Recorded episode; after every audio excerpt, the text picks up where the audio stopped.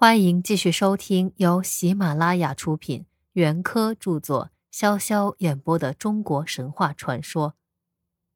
今天我将为大家演播《中国神话传说简明版正文》的第十七节——盐水女神。领军做首领不久，这个统一的大部族就显出一副欣欣向荣的景象。由于人口一天天增加，原来的洞穴很快不够住了，山上的动物和野生植物也不够吃了。领军便决定带领着他们到别的地方去寻觅新的居地。领军仍坐着他那只神奇的雕花土船，其余各族的人便坐着普通的木船。浩浩荡荡顺着沂水而下，不多几天便来到盐水流经的盐阳这个地方。大家舍舟登岸，找地方搭起帐篷，准备在这里休息几天，再出发前进。盐水有一个女神，聪明而又美丽，对英雄的领军产生了爱慕的感情。便亲自对领军说：“我们这里地方广大，又出产丰富的鱼和盐，希望你和你的人民就留住在这里，不要再往前面走了。”领军知道他的用意，虽然也爱慕着盐水女神，但觉得这块土地并不如他所说的那样广大。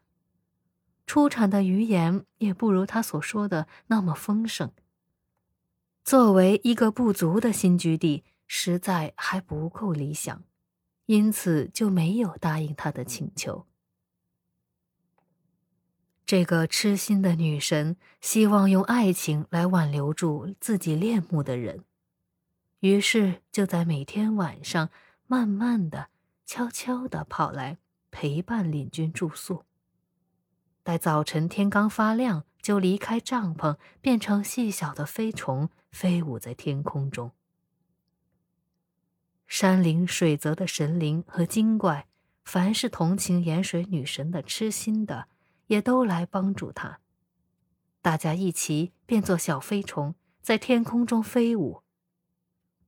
飞虫愈聚愈多，越来愈密，以至于掩蔽了日光。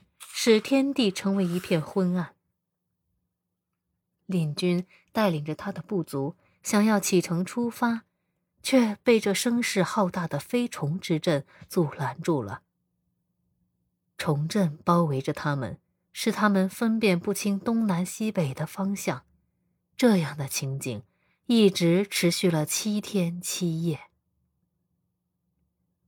领军知道。这是盐水女神故弄玄虚，便屡次劝他不要再纠缠。可是，任性的女神为了不让情人离去，总是置之不理。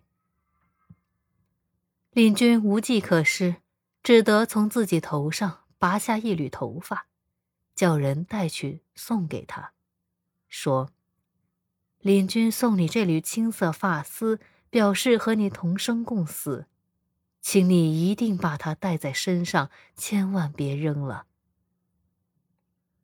眼神不知是计，便欢喜的把领军送的青色发丝带在身上。早晨，当他又变成小飞虫，会同各种各样的小飞虫一起飞舞在天空中的时候，那缕青色发丝也随着和风飘飘荡荡的飞舞在天空中。领军站在地面上，去得真切，就踏上一块久雨除晴的阳石，弯弓搭箭，朝着青色发丝的所在一箭射去。只听得微微一声呻吟，天空中有团亮光一闪，映出带箭的眼神的美丽身影。他脸色苍白，双目紧闭。从天空中轻轻地飘坠下来，落在盐水的波面上，随着东流的江水流去，渐渐沉没了。霎时间，数不清的小飞虫都飞散得无影无踪，出现在众人眼前的又是一幅秋高气爽、烈日晴天的川原图景。